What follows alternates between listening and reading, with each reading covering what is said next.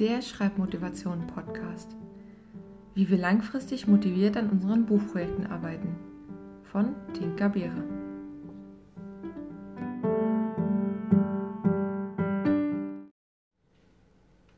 Folge 16. Die Struktur der Heldenreise. In der letzten Folge haben wir uns die Figuren der Heldenreise angeschaut. Heute geht es nun um die Struktur der Handlung. Insgesamt umfasst die Heldenreise zwölf Stationen. Dabei muss aber nicht jede von ihnen in unserer Geschichte vorkommen. Die Heldenreise berichtet klassischerweise von einer Reise in eine unbekannte Welt. Sie beginnt in der gewohnten Welt, um das Abenteuer des Helden kontrastreicher darzustellen. Diese gewohnte Welt zeichnet sich durch einen Mangel aus. Der Held durchlebt zum Beispiel eine ungewöhnliche Kindheit, meist ist er Weise oder Außenseiter. Dies bringt ihm die Sympathie des Lesers ein. Den Helden ereilt der Ruf des Abenteuers durch den Herold. Er bringt den Helden dazu, seine Welt und sein Handeln in Frage zu stellen. Er fordert ihn auf, seine gewohnte Umgebung zu verlassen, denn er muss seine Aufgabe erfüllen. Klassischerweise verweigert der Held den Ruf und hat wenig Lust, ihm zu folgen. Zwar reizt ihn das Abenteuer, doch er oder sein Umfeld äußern Bedenken. Hier kommt der erste Schwellenhüter ins Spiel, denn die erste Hürde bedeutet, die typische kranke Mutter allein zu lassen. Dann tritt der Mentor auf, welcher häufig durch den alten, bärtigen, weisen Mann oder ein übernatürliches Wesen verkörpert wird. Dieser kennt die Abenteuerwelt und bereitet den Helden auf das Abenteuer vor, indem er ihn trainiert, auf ihn aufpasst und ihm Dinge beibringt. Oftmals überreicht der Mentor dem Helden seine Waffe. Mit dem Überschreiten der ersten Schwelle beginnt gleichzeitig der zweite Akt der Geschichte.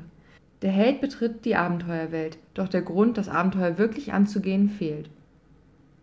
Nach einer Tragödie, zum Beispiel dem Tod der kranken Mutter, lässt sich der Held auf das Abenteuer ein und die gewohnte Welt hinter sich. Er ist bereit, den Gefahren des Abenteuers gegenüberzutreten. Der größte Teil des Abenteuers besteht aus zahlreichen Bewährungsproben, Verbündeten und Feinden. Der Held muss die Abenteuerwelt und seine Gegner kennenlernen, auch wenn diese sich ihm noch nicht vollständig zu erkennen geben.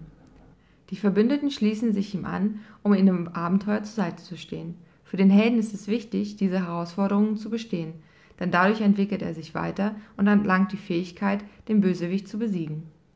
Nachdem unser Held die ersten Bewährungsproben überstanden hat, dringt er zur tiefsten Höhle vor, um sich seinem Antagonisten zu stellen. Seine Verbündeten helfen ihm, die Gefahren auf seinem Weg zum Endkampf zu überstehen. Der Held wird zunehmend unter Druck gesetzt und schwebt manchmal sogar in Lebensgefahr. Die entscheidende Prüfung begegnet dem Helden an seinem absoluten Tiefpunkt. Seine Verbündeten oder der Mentor sterben oder werden daran gehindert, dem Helden zur Seite zu stehen. Der Held muss mit dem Verlust klarkommen und weitermachen, indem er auf seine eigenen Stärken vertraut. Er gibt die Reste seines alten Lebens auf und gehört nun voll und ganz zur Abenteuerwelt. Es kann sein, dass der Held mit der Versuchung kämpfen muss, die Seiten zu wechseln oder seine Mission aufzugeben.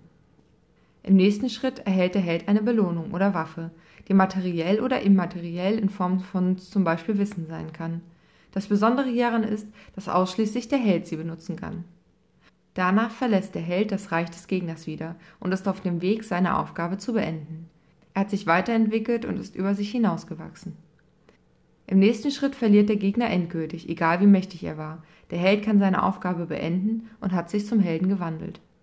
Im letzten Schritt kehrt er mit dem Elixier zurück, zum Beispiel einem in der anderen Welt erworbenen Gegenstand oder Wissen, und erhält eine Belohnung. Hier wird noch einmal die Wichtigkeit des bestandenen Abenteuers klar. Aus dem Abenteuer hat ein Gegenstand oder einen immateriellen Wert mitgebracht, zum Beispiel die Freiheit oder Selbstbewusstsein. Das war die 16. Folge des Schreibmotivation Podcast. In der Videobeschreibung habe ich eine Übersicht der geplanten Folgen, die in dieser Folge erwähnten Bücher und Webseiten verlinkt, soweit dies möglich ist. Dieser Podcast basiert auf meinem Motivationsbuch 30 Tage Schreibchallenge.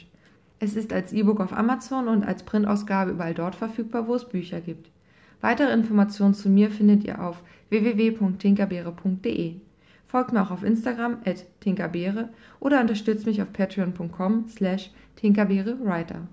Hier veröffentliche ich die Podcast-Folgen für die Unterstützer ab 1 Dollar bereits zwei Wochen früher. Ich danke euch fürs Zuhören und besonders meinen Unterstützern auf Patreon. Viele Wochen haben wir uns jetzt mit dem Podcast auf das Arbeiten an unserem Projekt vorbereitet. Langsam wird es Zeit, wirklich mit dem Schreiben zu beginnen, nicht wahr? In der nächsten Folge erzähle ich, warum wir die erste Fassung schnell schreiben sollten.